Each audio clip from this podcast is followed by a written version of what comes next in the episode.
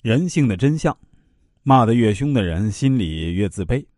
很多人在网络上骂人比谁都狠，这样的人呢，我们称其为键盘侠或者鼠标党。那如果对他不熟悉的人呢，只看他在网络上那些言论的话呀，你还以为这是多么牛逼的一个人。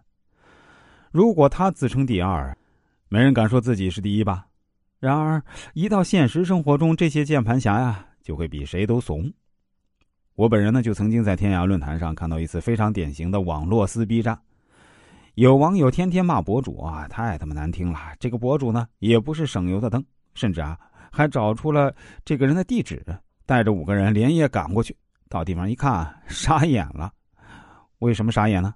事情是这样啊，在南通一个郊区住着民房，看到一群人冲到自己家，吓得那网友直接给他跪下了。这博主呢，也不是不讲理的人。看他这么可怜啊，也没再找他麻烦。关于这事情呢，当时是图文直播出来的，因为当时的网络速度啊还没现在这么快。如果放到现在啊，用视频播放，那估计效果会更好。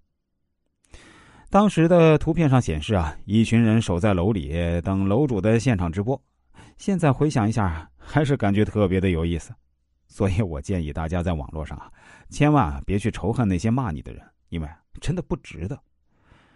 接下来，我也跟大家谈谈几点我的人生感悟。第一呢，不要随便打听人家的秘密。很多人就是傻呀，认为跟别人关系好，把秘密告诉他，他一定会替自己保密。当你有这种想法时呢，就注定就没有秘密可言了。为啥？且不说你们现在的关系好，能一辈子这样好下去吗？毕竟啊，现在这个社会，很多人翻脸比翻书都快，说不定哪天你们就成了敌人。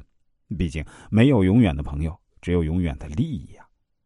再说了，你把人家当成最好的朋友，但别忘了，他也有他最好的朋友，他的朋友仍然还有他们最好的朋友。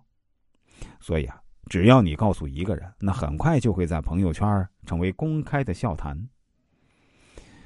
第二，别当垃圾桶。不懂拒绝的人，大家口中称之为好人，但换种说法。那就是免费的垃圾桶，你想想，反正你任劳任怨，谁的忙都帮，那大家遇到事情肯定会使唤你，当成免费劳动力来用。垃圾桶有啥特征啊？